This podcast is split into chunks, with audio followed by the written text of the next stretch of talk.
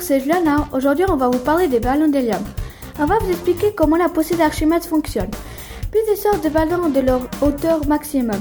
On va accueillir l'expert Camille qui vient de France pour nous présenter les ballons d'hélium. Bonjour Juliana, merci de m'accueillir sur votre plateau.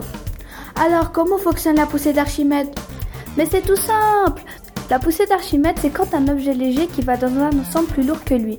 Avec l'air et l'hélium, c'est la même chose.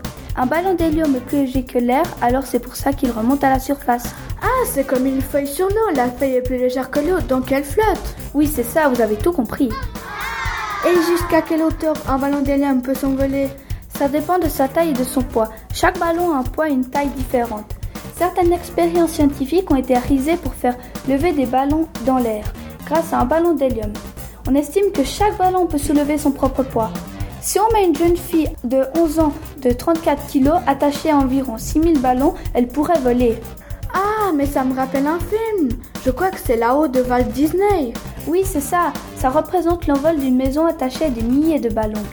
Et y a-t-il plusieurs sortes de ballons? Oui, il y en a plusieurs, mais je vais pas toutes vous les présenter.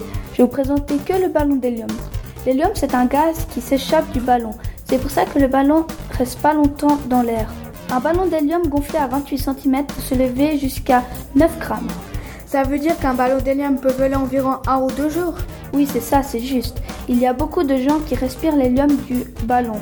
Ça, ça fait une voix aiguë, c'est marrant, mais ça peut endommager les poumons et causer de sérieux problèmes au cerveau.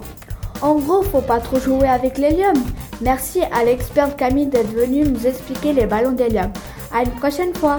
C'était avec un grand plaisir d'être venu vous expliquer mes connaissances sur les ballons d'hélium. J'espère de vous revoir. À bientôt. J'ai trouvé le sujet intéressant. J'espère que les quelques minutes passées avec l'expert vous ont plu. J'espère vous revoir sur le site skullcast.ch. À bientôt.